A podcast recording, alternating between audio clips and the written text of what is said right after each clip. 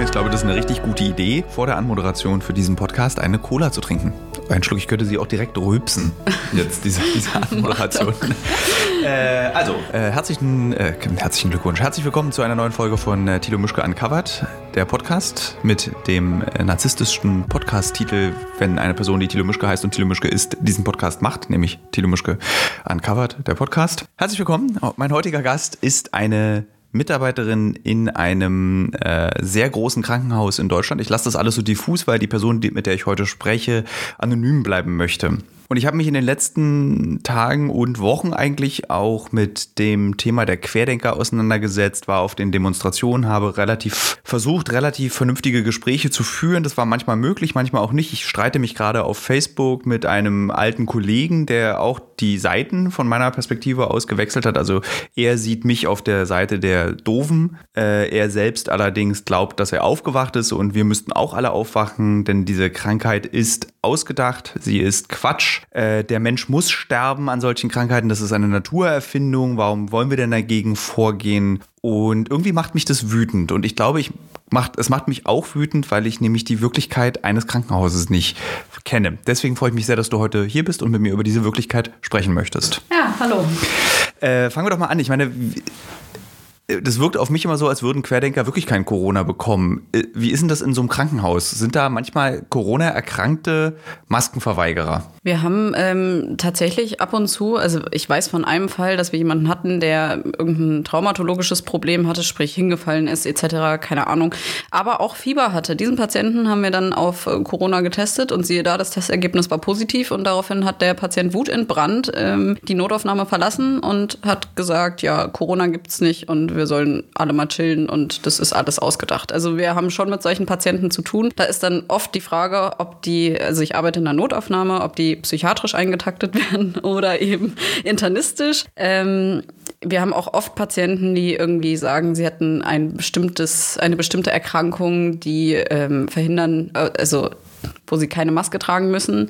Das habe ich auf der Demonstration im Übrigen auch oft gehört, dass die Leute, ich habe einen Test, ich habe einen Test, ich muss keine Maske tragen. Gibt es dieser Teste wirklich und gibt es wirklich Erkrankungen, wo man, bei denen man keine, Krank äh, keine Maske tragen darf? Also es gibt Erkrankungen, ähm, die wo Maske tragen unangenehm ist. Also gehen wir zum Beispiel mal von Hautkrankheiten aus. Es gibt ähm, Sklerodermie zum Beispiel, da verhärtet sich die Haut, das ist extrem schmerzhaft. Ähm, ich folge Aber manchen, ultra selten, oder? Äh, das ist sehr selten. Ich kenne tatsächlich jemanden, der ähm, ein Attest besitzt, dass er keine Maske tragen muss. Das besitzt er, weil er Asthma hat. Ich empfinde das nicht so, dass es das rechtfertigt. Also das ist auch bei uns in der Notaufnahme immer eine Einzelfallentscheidung. Sollte so ein Patient auftauchen, entscheidet der ähm, entsprechende Oberarzt der Internisten, ob dieser Patient jetzt eine Maske aufsetzt oder nicht. Wir hatten auch schon psychiatrische Patienten, die zu uns ins Krankenhaus gebracht wurden, weil sie Angst vor Masken haben, wo ich mich dann ein bisschen gefragt habe, was bezweckt die Feuerwehr damit, jemanden, der Angst vor Masken hat, in ein Krankenhaus zu bringen, wo jeder eine Maske trägt. Aber ähm, ja, es gibt diese Atteste, ähm, es wird, es ist immer eine Einzelfallentscheidung. Also.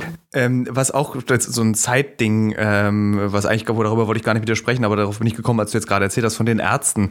Äh, ich habe relativ viele besorgte WhatsApp-Nachrichten und äh, Instagram-Nachrichten und Mails bekommen, in denen mir Hörer und Hörerinnen dieses Podcasts geschrieben haben, dass ihr Arzt oder ihre Ärztin erzählt hat, es gibt kein Corona. Sie brauchen in meiner Praxis nicht mit äh, Mundschutz kommen, weil ich das für eine große Lüge halte. Hast du auch bei dir in deinem äh, medizinischen Umfeld auch so Ärzte als Zweifler wahrgenommen? Nee, nie. Also Ärzte nie. Ich habe einen äh, Kollegen vom Pflegepersonal, der das nicht bestreitet, dass es das gibt, aber eben genau der Meinung ist, ja, Menschen müssen sterben. Die, also es ist das Risiko ist höher, dass ich von einem Meteoriten getroffen werde, als dass ich äh, an Corona erkranke oder beziehungsweise daran versterbe. Äh, sei jetzt mal dahingestellt. Äh, bei dem ärztlichen Personal habe ich es noch nie. Wie reagierst du, wenn du jemanden so hast in der Notaufnahme, der so kommt und sagt so, ähm, ich könnte, oder wenn ein Kollege das zu dir sagt, also weil zum Beispiel wurde ich auch oft gefragt, wie geht man denn mit solchen Leuten Leuten um? Wie erklärt man denn argumentativ richtig, dass das Quatsch ist, was Sie da gerade sagen? Bei manchen Leuten kann man nicht dagegen argumentieren. Also natürlich, die Zahlen belegen es ja, dass es vielleicht sogar wahrscheinlicher ist, von, dass die Erde von einem Meteoriten getroffen wird, als dass man als Einzelperson an Corona verstirbt. Das hängt ja auch von den individuellen Risikofaktoren ab. Ähm, ich bin da relativ entspannt. Wenn ein Patient sich weigert, habe ich das Hausrecht und äh, hole meinen Oberarzt oder meinen Arzt dazu und sage, ja, Sie können jetzt die Behandlung an dieser Stelle abbrechen und die Notaufnahme verlassen oder Sie. So irre, in welchen Zeiten wir leben. Vor ungefähr einem Jahr gab es eine große Debatte über, wer wurde ins Berghain gelassen und wer nicht. Ja. Und das ist genau das Gleiche, aber jetzt in, einem anderen Krankenhaus. Ja, so einfach richtig. im Krankenhaus, nicht mehr im Club. Wer darf rein, wer darf, wer darf nicht rein. Ja, ähm, bei Kollegen bin ich da recht harsch. Also dann, ich habe halt keine Kollegen, die sich nicht an die Maßnahmen halten. Also auch dieser Kollege, der das ein bisschen anzweifelt, trägt eine Maske und trägt auch, wenn er jemanden abstreicht, eine FFP-Maske und ein Face Shield. Also er bietet dem Arbeitgeber oder auch Kollegen keine Angriffsfläche. Was seine persönliche Meinung ist, kann ich, steht mir, finde ich, nicht zu, ihn da zu kritisieren. Das ist Ja, mir aber da gibt es dann nicht so, dass ihr das dann diskutiert oder so, oder dass du sagst, ey, du bist doch ein Risiko auch für unsere Patienten, wenn du das. Gut, er trägt ja alles. Also dann er er, trägt alles. Er macht es, er sagt nur, er glaubt da nicht dran. Und ich finde grundsätzlich dürfen die Leute auch nicht daran glauben. Ich finde das vollkommen legitim, wenn jemand für sich entscheidet, ähm, das ist eine große Spinnerei, diese Corona-Pandemie, dann ist das total okay. Aber es ist für mich persönlich in dem Moment, und das habe ich eben auf diesen Demonstrationen auch erlebt, nicht okay, wenn die Leute mich anspucken. Genau, ja, Also so das ist für mich, das das ist für mich so- auch der Punkt. Genau, also ähm, wenn das meine persönliche, also meinen persönlichen Raum betrifft, ist es für mich auch nicht in Ordnung. Wenn jemand einfach nur sagt, er glaubt da nicht dran und aber alles mitmacht, dann ist mir das egal. Es ist mir auch egal, wenn Leute ihre Kinder nicht impfen lassen. Mit das Risiko müssen die tragen. Ähm, es ist mir dann aber nicht egal, wenn dieses Kind meine Kinder anstecken würde, zum Ja. Beispiel. Also Und ich glaube, das ist das, was auch die Debatte, bei- die ich mit diesem ehemaligen Kollegen führe bei Facebook, das ist genau auch, was er, er nicht sieht, dass man sich ja nicht für sich selbst impft, sondern Richtig. man impft sich für alle anderen. Und das ist, hatte ich im letzten Podcast, äh, war das auch schon Thema. Und das ist das, was mich so traurig macht. Wo kommt dieser neue Egoismus her? Also ich meine, wir haben ja irgendwie in der Flücht, in der sogenannten Flüchtlingskrise haben wir alle zusammengearbeitet, mit wenigen Ausnahmen, haben versucht, irgendwie die Situation für viele Menschen zu verbessern. Aber wenn es um unsere eigenen Leute geht und die sich dann auch noch auf diesen Demonstrationen treffen, da gehen sie das große Risiko ein, ihr Umfeld umzunieten mit Erkrankungen. Es muss ja nicht nur Corona sein, sondern auch Masern oder was ist auch Polio, also alle Dinge, die man eigentlich impft. Also da für, für mich eine total bizarre Situation. ist es für mich auch. Ich glaube, die Leute werden es erst verstehen, wenn es ähm, die nächsten Angehörigen trifft. Also ich, so wie Rauchen, ne? Ja, ich, ich genau. Nein, so ist so. Ja, du rauchst ich, so lange, bis du Krebs bekommst. Und dann, Ja. okay, ich kann doch, ich kann doch vom Rauchen Krebs kriegen. Oh, hm. Ja, also ich sehe auch oft Leute, die mir sagen, nenn mir einen Menschen, den du persönlich kennst, der an Corona gestorben ist. Ja, ich kenne persönlich in meinem Umfeld auch niemanden, der an Corona gestorben ist, weil mein Umfeld einfach Schutzmaßnahmen ergreift. auch jung ist. Ja. Ja, also unsere Umfelder sind ja alle relativ jung. Äh, meine Omis sind beide tot. Da kann ich, die können jetzt nicht mehr an Corona sterben, worüber ich auch ganz froh bin. Ähm, aber und es geht ja auch, glaube ich, nicht ums Sterben. Also es geht, es reicht ja, wenn du dich damit ansteckst und krank wirst und einen schwereren Verlauf hast und nicht essen und nicht riechen kannst. Erstaunlicherweise im Übrigen eine Privatinformation aus meiner Familie. Meine Mutter hatte vor über einem Jahr, also vor genau einem Jahr eigentlich, ähm, auch im Frühjahr 2019 eine Viruserkrankung, die keiner kannte, die dazu führte, dass meine Mutter seit anderthalb Jahren nichts riecht und nichts schmeckt. Wahnsinn. Ja, also wahrscheinlich irgendwie auch so ein Corona-Freund, der dann da Kann sein, muss Ja. nicht. Ähm, aber ja, meine Mutter hat das auch berichtet, dass sie letztes Jahr um diese Zeit einen starken Husten hatte und seitdem auch immer äh, Luftnot hat, wenn sie sich stark körperlich belastet und ähm, hatte zu der Zeit äh, Kontakt mit Freunden, die beruflich in China waren. Ja. Und man weiß auch nicht, ob sie vielleicht Corona hatte oder nicht. Sie hat jetzt noch keinen ähm, Antikörpertest durchgeführt. Ich meine, im Endeffekt hat sie es dann überstanden. Ja, aber, aber auch wenn das, sie sagt, meinte. Das- die Luftnot bleibt, ne, bei Genau. Anstrengung, das ist eben das, wo ich auch sage, das ist eine gefährliche Erkrankung, weil sie einfach auch Spätfolgen hat. Ja, es geht nicht ums Sterben, es geht einfach, Nee. du willst es nicht haben. Und auch in dieser Debatte immer wieder mit diesen Menschen ähm, im Internet, ich neige dazu, mich da auf diese Debatten einzulassen, weil mir das aber auch Spaß macht. Äh, du willst ja auch eigentlich kein HPV haben und du willst auch kein äh, Hepatitis C oder B haben. Du willst diese ganzen Viruserkrankungen nicht haben, weil sie zwar geheilt werden, beziehungsweise sie können runtergedrückt werden in deinem Körper, aber die Langzeitfolgen einer Viruserkrankung sind halt einfach Kacke. Möchtest ja, du nicht? Obwohl ich das auch in, also ähm, in der Großstadt so wahrnehme, dass ähm, Leute da viel offener geworden sind. Also ich treffe oft Leute, die sagen, wenn ich sie frage, haben sie irgendwelche Vorerkrankungen im Rahmen der Anamnese einfach oder nehmen sie Medikamente ein? Ja, die PEP. Ja, wie die PEP? Ja, ähm, die Präexpositionsprophylaxe für HIV. Also das sind diese Tabletten, damit der, der Viruswert runtergehalten wird, ne? Ja, genau, aber die nehmen das ein, ohne dass sie die Erkrankung haben, um sich nicht anzustecken. Ah, das ist Damit dieses, sie eben ja. nicht safer Sex praktizieren können. Wo ich mir aber sage, ich meine, ja, HIV ist vielleicht der Worst Case, den man sich einfangen kann, aber es gibt ja, Ja, auch noch gut, sehr Feigwarzen andere sind auch nicht lustig. Richtig. Äh, also wo wir bei den humanen Papillomaviren Ja, wären. Ähm, aber wir wollen ja eigentlich nicht über die lustige Welt Nein, der Viren reden, sondern wir wollen darüber reden, was die Wirklichkeit in einem Krankenhaus in der zweiten Welle und im Vergleich zur ersten Welle ist. Wie ist denn dein Eindruck? Laut Querdenken-Demo letzte Woche gibt es keine zweite Welle, ist ausgedacht. Wie sieht es im Krankenhaus aus? Also ich sehe die zweite Welle. Die erste Welle hat sich dadurch gekennzeichnet, dass die Leute im Lockdown vor allem nicht in die Notaufnahme gekommen sind. Also wir hatten einen deutlichen Rückgang an gefühlt, ich habe keine Zahlen dazu, aber das ist einfach mein persönlicher Eindruck, dass wir in der ersten Welle wenig Leute hatten, die mit irgendeinem Murks in die Rettungsstelle kommen. Murks ist? Murks ist, ich habe mich am Papier geschnitten oder ich habe mir eine Blase gelaufen oder ich habe einen Harnwegsinfekt, ich habe seit zehn Tagen Kopfschmerzen, ich bin letzte Woche umgeknickt und jetzt tut es immer noch ein bisschen weh. Also solche Leute haben sich extrem zurückgehalten. Ähm, wir haben genauso viel abgestrichen, wie wir es jetzt in der zweiten Welle auch tun, nur dass die Testergebnisse in der ersten Welle nicht so oft positiv waren wie jetzt. Also ich sehe jetzt extrem viele Patienten, die positiv getestet wurden. Ähm, ich sehe auch Patienten, die jung sind und äh, schon Folgen haben. Also da kommt zum Beispiel über, mit der Feuerwehr ein Patient, der schon bereits von seinem Hausarzt Corona positiv getestet wurde. ein, gut, das ist ein junger Mann im Krankenhaus, aber sagen wir mal, der ist 45. Ja. Was du, ja jeder 45-Jährige und da ich in sechs Jahren 45 werde, freue ich mich darüber, wenn man da immer noch als junger Mann gilt. Also Richtig. deswegen ist es okay. Also, ja, ein junger Mann ähm, kommt zu uns und ähm, sagt, das Gesundheitsamt hat, hätte ihm gesagt, er könne heute eigentlich schon aus der Quarantäne raus. Die 14 Tage sind um, aber er hat immer noch so Luftnot. Dann schließe ich denjenigen an das Pulsoximeter an, gucke, wie ist die Sauerstoffsättigung und sie ist tatsächlich nur bei 91. Ist das schon wenig? Naja, man. Ich habe ja diese Apple Watch, die, die, zeigt das immer an und ich glaube, dass Apple Watch im Übrigen jeden Menschen zu einem Hypochonder macht. Jetzt gerade lädt ja, auf. glaube ich auch. Äh, und die sagt manchmal 100 Prozent, was ja auch nicht so doll ist. Doch, 100 Prozent ist gut. Okay, aber ja, also sagt, ich hatte auch schon mal 93.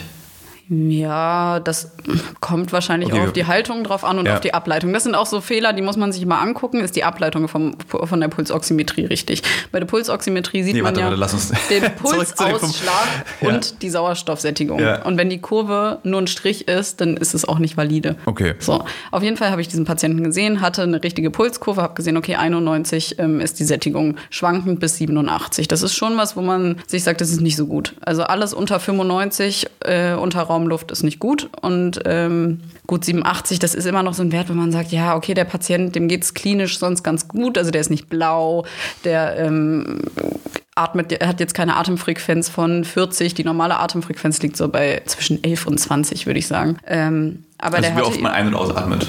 Genau. Ja. Pro Minute. Ja, ich erkläre das nur, ja. falls es jemand nicht, deswegen. Genau. Und ähm, ja, der Patient hatte eben nur so eine geringe Sättigung, hat dann auch ein CT von uns bekommen und ähm, wir haben im CT gesehen, dass er eben eine richtig dicke Corona-Pneumonie hat. Und das sind so die Fälle, wo ich mir denke, uff, es kann halt auch junge Leute treffen. Und man weiß eben nicht, ob dieser Patient jetzt Spätfolgen davon tragen wird. Das ist genau eine Corona-Pneumonie, das ist eine Lungenentzündung. Eine Lungenentzündung äh, bedingt durch Corona. Wie sieht die auf dem CT aus?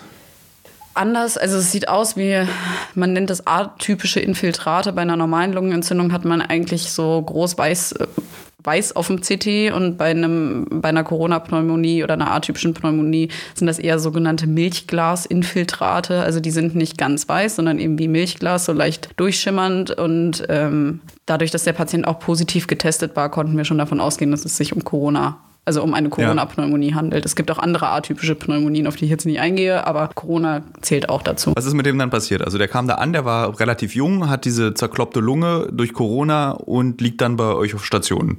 Genau, der wird dann wahrscheinlich, also der wird dann auf eine Corona-Station verlegt. Ähm, Corona-Intensivstation war jetzt nicht zwingend erforderlich, aber auch, wir erfahren es einfach durch die Kollegen im Haus häufiger, dass äh, Leute auf der Corona-Normalstation eben schnell schlecht werden und dann auf die Intensivstation verlegt werden. Schnell, das klingt so wie ein Pfirsich. Ja. Die Leute werden schnell schlecht. Ja, das ist aber wirklich, ähm, also die Leute sind im klinischen Bild gar nicht so schlecht. Das ist das Erschreckende an dieser Erkrankung. Also wir hatten auch mal einen Fall, da kam jemand schon vor, vorangekündigt über die Feuerwehr Corona positiv, gibt jetzt leichte Luftnot an. So, und wir arbeiten in der Notaufnahme mit einem Triage-System. Also wer ist rot, sofort gesehen werden, orange, gelb, grün, blau. Blau ist am wenigsten wichtig. So, und hätte ich diesen Patienten nur aus dem Feuerwehrauto gesehen, hätte ich gesagt, der ist grün. Der Patient hat mir zugewunken, war super gut drauf. Ich habe mich auch mit dem unterhalten und habe dann aber die Pulsoximetrie eben angeschlossen und habe gesehen, er hat eine 38er Sättigung. Okay. Und das hat er nicht gemerkt? Na, er hat gemerkt, dass er leichte Luftnot hat. Das, dieses Phänomen nennt man auch Happy Hypoxie. Die Leute merken gar nicht, dass sie so luftnötig sind äh, durch diese Corona-Erkrankung und ähm, versterben dann eben relativ sch schnell, weil sie sich erst melden, wenn es ihnen richtig, richtig schlecht geht, beziehungsweise wenn sie merken, okay, die Luftnot wird schlimmer, aber wie schlimm sie wirklich ist, können sie manchmal gar nicht einschätzen. Also so zum Vergleich, ein Patient mit einer 38er Sättigung ist normalerweise nicht mehr ansprechbar. Okay. Und ich habe mich mit dem Menschen unterhalten. Und er hat gewunken. Und er hat gewunken. Ja. Was ist mit dem dann passiert? Ähm, dadurch, dass wir ihn ja nur von außen erst gesichtet haben, haben wir ihn dann erstmal in ein normales ISO-Zimmer genommen. Also das heißt ein ganz normales Isolationszimmer mit einer Schleuse, ähm, aber keiner großartigen medizinischen Gerätschaft drin, außer einem Monitor, wo man Blutdruck, Puls und Temperatur, Temperatur nicht immer, aber Ja. messen kann. So. Ja, und dann haben wir die Sättigung gesehen und dann wurde der Patient zu uns in den Schockraum genommen, wurde intubiert. Sofort intubiert, ja? Ja. Das Intubieren ist dieses Ding, was Einen in, Schlauch in Hals, Beatmungsmaschine anschließen. Ist man da bei Bewusstsein eigentlich? Nein, man wird vorher in Nar- in Narkose gelegt. Ja. Genau. Also es ist wie von einer OP praktisch, dass man die Narkose bekommt, dann den Schlauch in den Hals und dann wird man Ist, beatmet. wenn man an eine Beatmungsmaschine angeschlossen wird, sind ja die aktuell, ich weiß nicht, ob es immer noch so ist, zwei Drittel derjenigen, die mit einer Corona-Infektion an eine Beatmungsmaschine angeschlossen werden, sterben. Ist das immer noch so?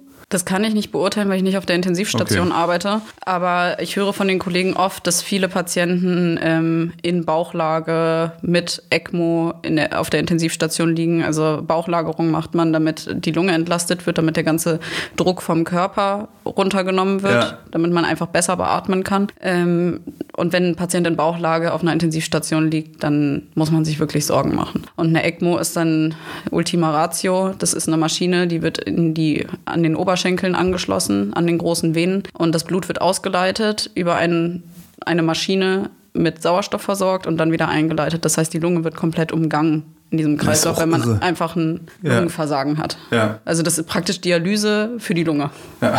Ähm, ich, mein, mein Gefühl ist immer, weil wir alle so wenig diese Fälle sehen und dieses Gefühl dafür bekommen, was diese Krankheit macht, weil die Krankheit macht ja nicht nur was mit demjenigen, der sie hat, sondern mit der gesamten Familie auch, wenn jemand diese Krankheit hat. Ähm, und ich glaube, dass eben, weil wir das nicht mitbekommen, man dazu neigen kann, auf solchen Querdenker-Demos, ja, das gibt's wirklich nicht, weil man das Leid auch nicht mitbekommt. Kriegst du im Krankenhaus dieses Leid mit? Von Familien, die sich verabschieden müssen von Angehörigen, die äh, eben nicht mehr ihren Omi, Opi, Vati, Mutti besuchen dürfen, zum Beispiel. Oder ist es in der Notaufnahme was, was du einfach nicht mitbekommst? Es ist in der Notaufnahme eher etwas, was ich nicht mitbekomme. Ich kann aber aus dem privaten Umfeld erzählen. Also ähm, in meiner Familie ist vor geraumer Zeit auch jemand verstorben und die Angehörigen, also die nächsten Angehörigen, das war jetzt nicht ich, sondern wer anders, durften zum Beispiel auch nicht dazukommen und dem Menschen die Hand halten, während er stirbt. Ich sehe das auch an meiner Oma, die lebt in einem Wohnstift und vereinsamt da komplett, weil kein Besuch erlaubt ist. Also das sind schon wirklich tragische Sachen, die aufgrund dieser Pandemie passieren und ähm, das lässt sich auch nicht wegdiskutieren. Das ist scheiße, muss ich jetzt einfach leider Ja. so sagen. Ähm, das ist auch für die ältere Bevölkerung furchtbar, dass sie ihre Angehörigen nicht sehen können, gerade für dementiell erkrankte Patienten, die dann irgendwie gar keinen Bezug mehr zur Realität haben, sondern nur noch ihr Pflegeheim, keine Kontaktpersonen mehr haben. Äh, aber das ist eben momentan notwendig. Und im Krankenhaus machen wir, also ich persönlich, wenn ich jemanden im Schockraum habe oder weiß ich nicht, jemanden, der vital instabil ist, wo man nicht weiß, wie es ausgeht, dann nehmen wir, fassen wir uns meistens ein Herz gemeinsam mit den Ärzten und holen die Angehörigen einmal kurz rein, statten die mit entsprechenden Schutzmaßnahmen aus, wenn es sich um einen Corona-Erkrankten handelt. Ja. Das ist ja nicht immer der Fall. Ähm, und lassen die noch mal kurz dazu.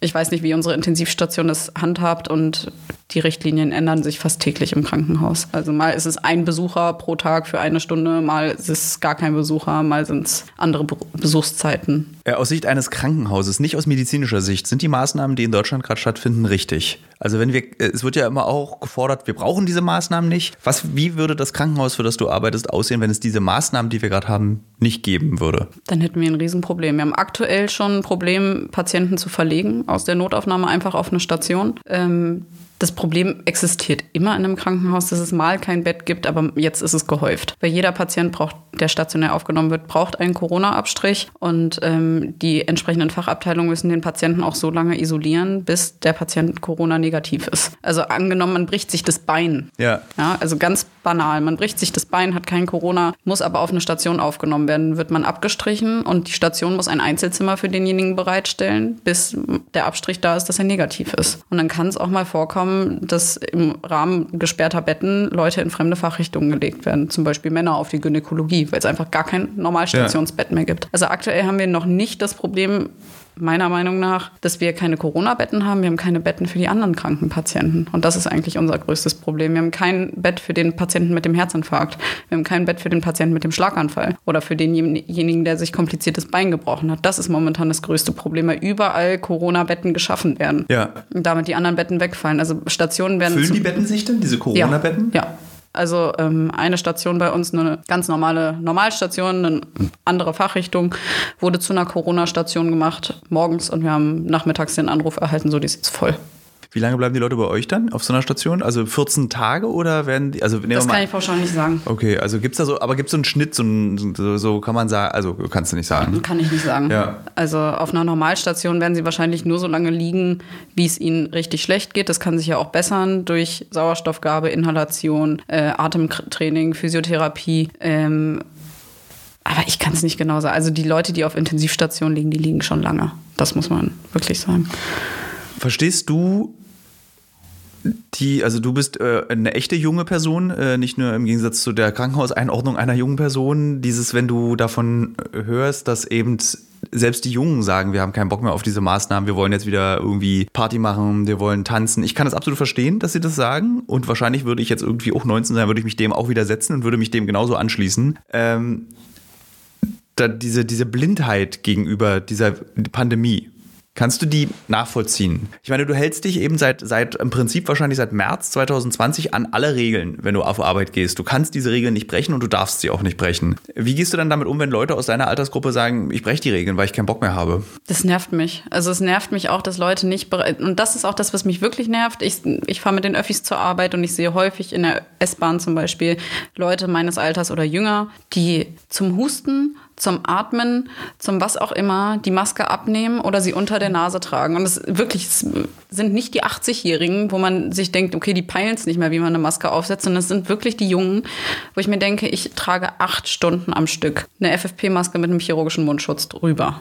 Ja, ja. Zwei Masken, acht Stunden straight, es sei denn, ich trinke mal was. Und sie schaffen es nicht, in einer S-Bahn für 15 Minuten eine Maske aufzusetzen. Also ich finde, wir verlangen ja gar nicht so viel von der Jugend. Wenn ich mich mit meiner Oma unterhalte, meine Oma ist 91, die ist 1928 geboren. Die hatte ganz andere Probleme, als sie so alt war wie ich und hätte sich wahrscheinlich gefreut, wenn sie einfach nur hätte zu Hause bleiben müssen und zum ja. Einkaufen eine Maske hätte aufziehen müssen. Ich glaube, unserer Jugend fehlt einfach dieser Bezug, weil irgendwie keiner mehr sich mit seinen Großeltern beschäftigt und irgendwie mal mit älteren Personen redet, wie es früher war, sondern alle nur noch dieses egoistische, was du auch schon angesprochen hast, ich denken haben und ja, nee, mich stört's aber, wenn ich eine Maske aufhabe. Mhm. Ja, mich stört es auch. Ich finde es auch nicht super, aber ich denke mir immer so, es ist ja nur eine Maske. Es ist ja nicht so, dass mir jemand gesagt hat, schneid dir den Ring Ringfinger ab, damit du einkaufen gehen kannst. Ja. Also das wäre ja ein viel größerer Eingriff in meine Privatsphäre und in meine persönliche Entfaltung, als dass ich mal eine Maske aufsetze. Ja. Es regt sich auch kein Mensch darüber auf, dass wir angezogen durch die Straßen gehen sollen und nicht nackt. Also manche glaube, Exhibitionisten der, der regen sich darüber. Verband Südost regt sich darüber auf, der würde ja, gerne. Da, das kann ja. gut sein, aber das ist ja eine geringe Menge. Und ich ja. denke mir einfach, es ist doch nur ein weiteres Kleidungsstück, was man trägt im Endeffekt. Das, tut doch niemandem weh. Du gehörst ja zu der Gruppe Menschen, die, denen sehr viel applaudiert wurde am Anfang des Jahres, äh, die Musik äh, vorgespielt bekommen haben und um 19 oder um 21 Uhr wurde geklatscht nochmal und äh, sehr viel Aufmerksamkeit. Wie viel ist denn davon übrig geblieben? Von dieser Aufmerksamkeit. Und was konntest du dir von dieser Aufmerksamkeit kaufen? Also von der Aufmerksamkeit ist relativ wenig hängen geblieben, weil ich, ich habe auch das Gefühl, ohne jetzt irgendwas anderes niederreden zu wollen. Aber dann kam Black Lives Matter, dann kam das nächste, dann kamen die Maskengegner. Also die Gesellschaft findet wieder irgendwas, wo sie sich dran haften kann ja. und kommt nicht dazu, ein Problem mal zu lösen. Ja, von dem Klatschen konnte ich mir nichts kaufen, von der Anerkennung konnte ich mir nichts kaufen. Ähm, es gab einige Firmen, die uns ähm, sehr geholfen haben, die uns irgendwie kostenlos Carsharing zur Verfügung gestellt haben oder auch irgendwelche anderen Angebote. Es gab Firmen, die Krankenhäuser mit Essen versorgt haben, weil sie eben wissen, dass wir nicht wie normale Arbeitnehmer eine einstündige Mittagspause haben und uns irgendwie überlegen, wo wir mal hingehen, um mal was Leckeres zu essen, sondern dass das Essen auf Station oder auch in der Notaufnahme meistens so aussieht, dass man sich, wenn man es schafft, um 21 Uhr schnell was in die Mikrowelle haut. Ihr seid die Könige der 5-Minuten-Terrine, ne? Ja, ja, sind wir. Der Gesundheitssektor, der sich schlecht ernährt. Ja. ja. Ja, aber ähm, das sind so, da bin ich auch sehr dankbar für und das fand ich super. Auch der Arbeitgeber hat sich natürlich ein bisschen eingesetzt. Äh, es gab Sonderzahlungen, die aber auch nicht mhm. bis an das Maß ausgeführt wurden, wie es hätte sein können. Ähm, mir ist es eigentlich, ich mache meinen Beruf ja nicht, damit Leute für mich klatschen. Also. Ja. Und das Problem, was wir jetzt in der Pflege haben, das hatten wir vorher auch schon. Klar, das wird auch, glaube ich, bleiben. Also, weil es ist ja, ja, also es ist jetzt nicht gelöst, dieses Problem, dass Menschen in der Pflege unterbezahlt sind. Nee. Dabei haben sie wirklich einen außerordentlich wichtigen Job. Ja, so.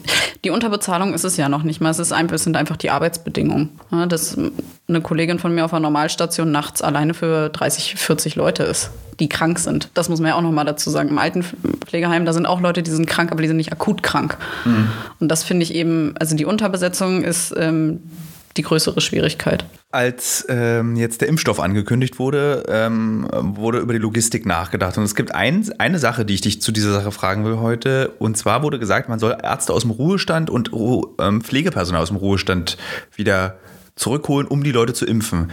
Wie ist denn deine Haltung dazu, wenn du plötzlich so ganz viele alte Kollegen dazu bekommst und denen das Impfen nochmal erklären musst, wie es funktioniert? Funktioniert es oder ist es so eine Wunschvorstellung? Also grundsätzlich würde das funktionieren. Also Impfen ist jetzt nichts, wo ich sage, okay, das muss man speziell lernen. Natürlich muss man wissen, was man da macht. Mhm.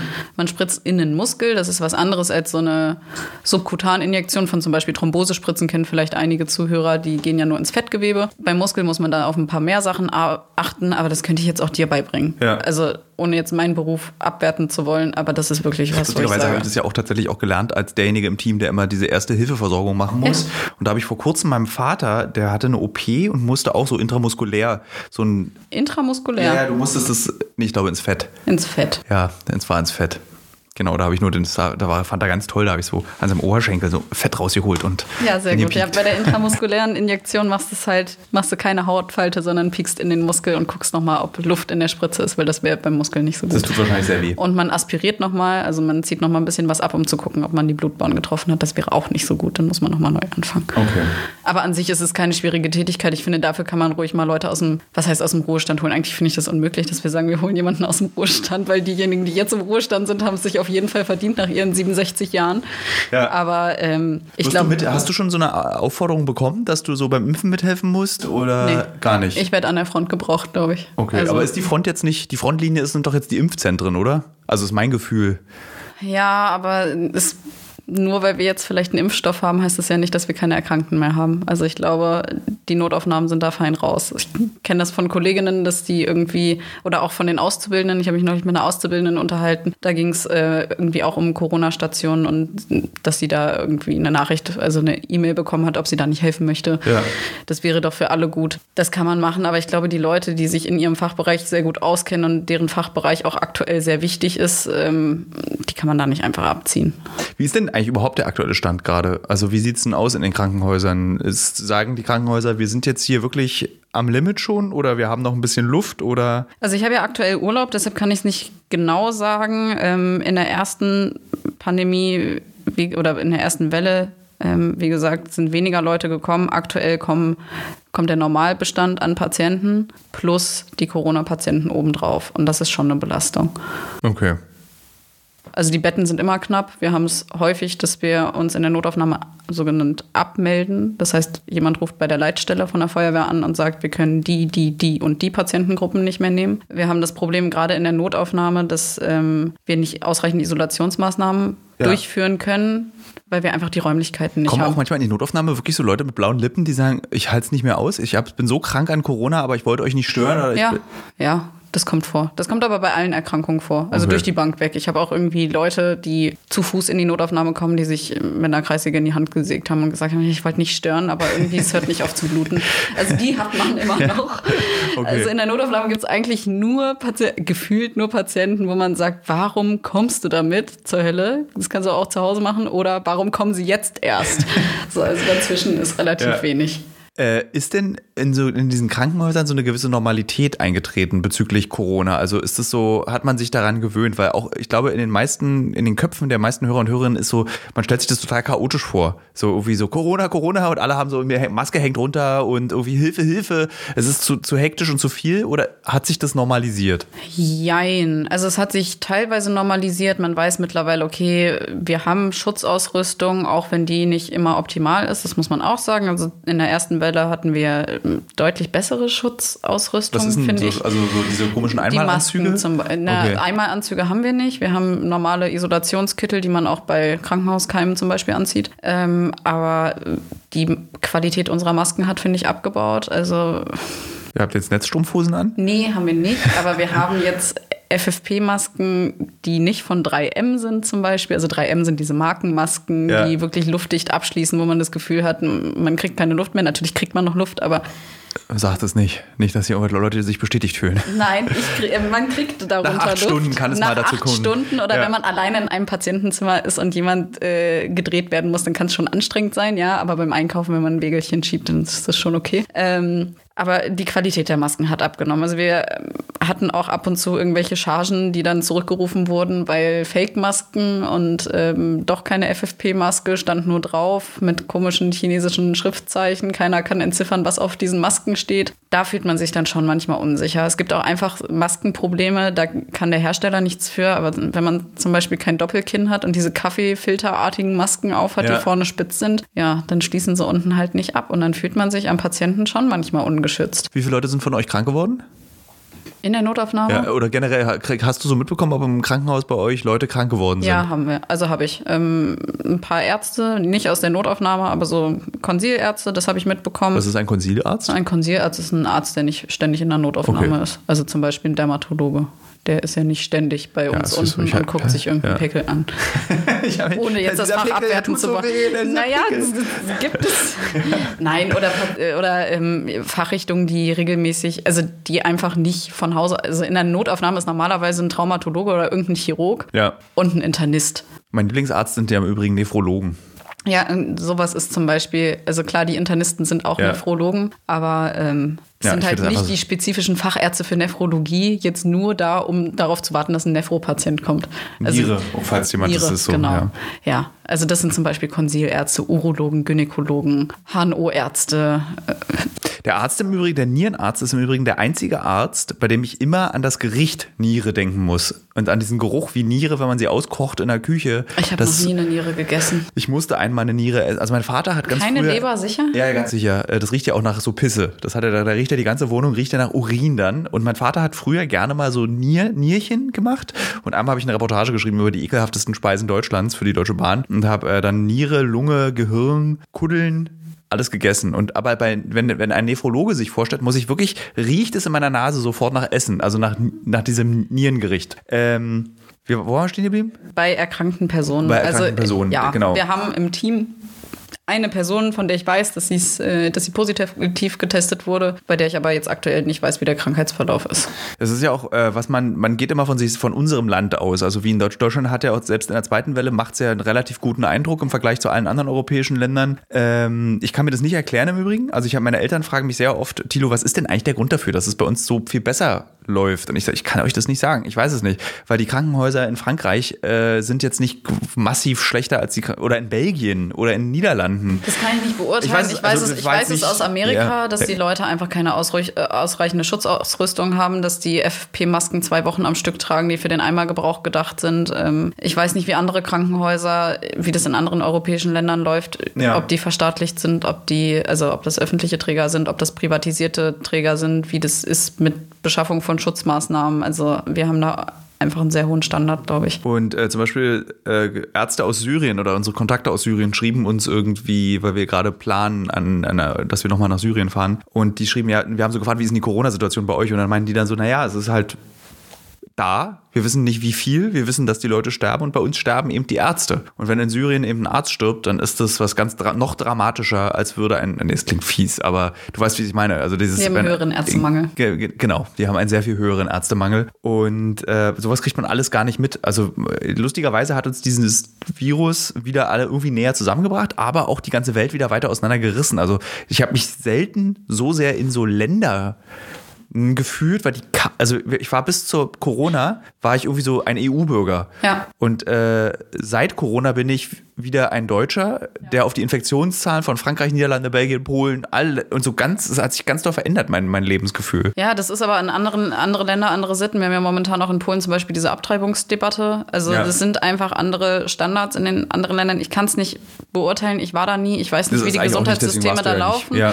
Aber ich höre auch von Patienten, die aus anderen Ländern kommen, wie, also von denen kriegt man vor allem die Wertschätzung. Toll, dass ihr den Job macht. Dankeschön. Ähm, das ist so ein furchtbarer Job und äh, wir sind so dankbar, dass ihr euch hier mit uns auseinandersetzt, obwohl ihr euch infizieren könntet. Und meine Freunde in England, die Krankenschwestern sind, die haben sich infiziert und der Arbeitgeber macht nichts. Und Wartest du darauf, dass du dich auch noch infizieren wirst? man hat schon Angst. Also man wird auch irgendwann paranoid. Ich hatte das, ja- ich meine, ich habe jetzt Urlaub, ne? Ja. Und wenn man dann irgendwie mal so einen psychosomatischen Husten kriegt und einfach, weiß ich nicht, wenn man sich verschluckt und dann misst man die Temperatur und dann ist man natürlich auch noch vom Fach und dann merkt man irgendwie, oh Gott, meine Temperatur ist erhöht. Es könnte auch jede andere Erkrankung sein, aber man kriegt dann Panik, weil man weiß, dass man exponiert war. Das ist es ja. Also wenn ich in der Bahn sitze und die App habe und okay, dann wird die, zeigt die mal rot oder grün. Ja. Da Wie oft wirst du getestet? Ähm, zweimal die Woche. Okay. Und ist das Wenn genug? ich im Dienst bin. Wenn du im Dienst Ist es genug? Reicht zweimal die Woche? Ja. Okay. Also ich finde, es ist völlig ausreichend. Es wird auch einmal die Woche reichen, weil man muss ja die Inkubationszeit immer noch mitsehen. Ja. Lustigerweise, ich wurde jetzt auch ein paar Mal getestet, weil wir ja auch im Ausland vor kurzem waren.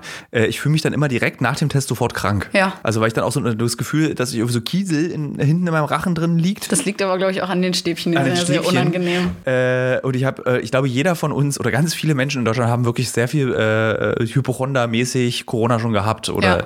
so eingebildetes Corona. Einfach so das, äh, weil man so viel davon hört, so viel davon liest. Ja, wir haben auch viele Patienten, die damit kommen und äh, denen wir dann leider sagen müssen, na, wir sind eine Notaufnahme. Also eigentlich machen wir hier jetzt nicht einen Routineabstrich, nur weil sie das brauchen wollen, wie auch immer.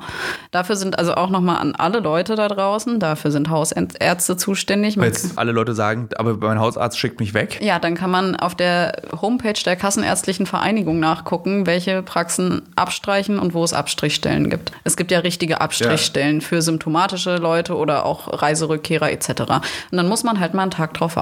Dann ist es so. Aber es ist, das ist auch wieder so ein Zeichen, die Gesellschaft will alles jetzt und sofort haben. Ja. Geht halt nicht immer. Wir laufen wirklich zu und wir haben keine Möglichkeit, diese Leute alle auch zu isolieren, weil wir dürfen ja auch keine Kohortenisolation machen. Wir können ja nicht jemanden mit einem Corona-Verdacht mit jemandem, der nachweislich Corona-positiv ist, zusammensetzen in den Wartebereich. Funktioniert ja nicht. Ja.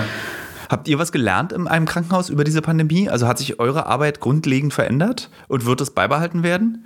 Also auch was die Hygienestandards und so. Ich meine, jetzt ist jetzt nicht so, dass deutsche Krankenhäuser dafür bekannt sind, dass ihr mit blutigen Wurstfingern äh, irgendwie in offene Wunden greift. Äh, aber gab es irgendwas, wo ihr sagen würdet, okay, das hat unsere Arbeit grunds- grundlegend verändert, auch in der Zukunft? So direkt fällt mir nichts ein. Mir ist persönlich aufgefallen, dass ich dieses Jahr noch keinen einzigen Fehltag hatte, weil ich einfach nicht krank bin, weil ich eine Maske trage.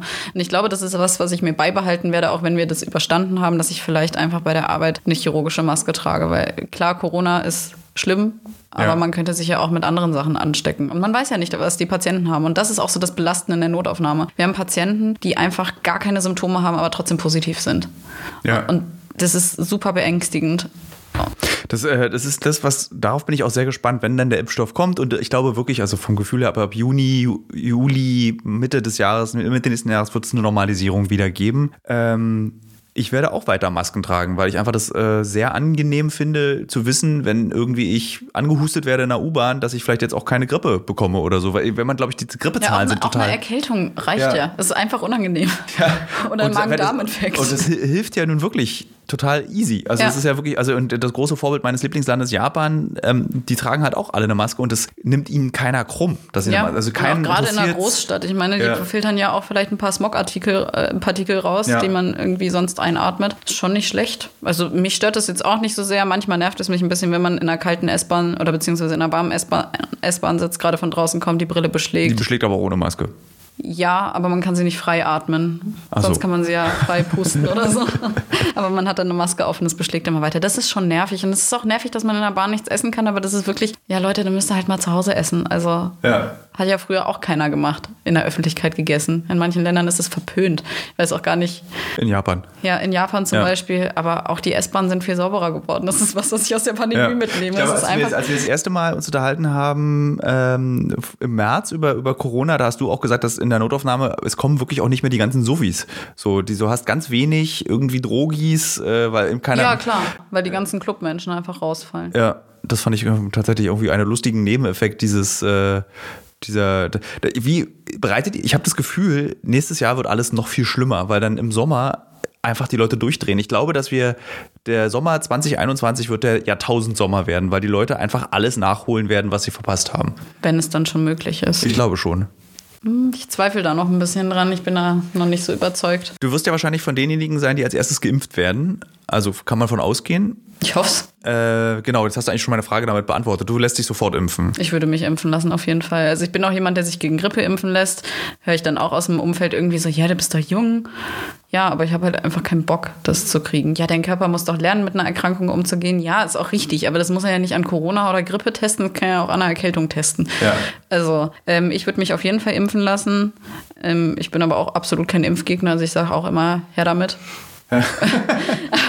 es gibt eben auch viele Impfstoffe, die super gut sind. Ja. Also klar, man muss sich nicht gegen alles impfen lassen. Ich bin ja auch nicht gegen, ich bin zum Beispiel nicht gegen Malaria geimpft. Weil Gibt's ich auch einfach, keine Impfung.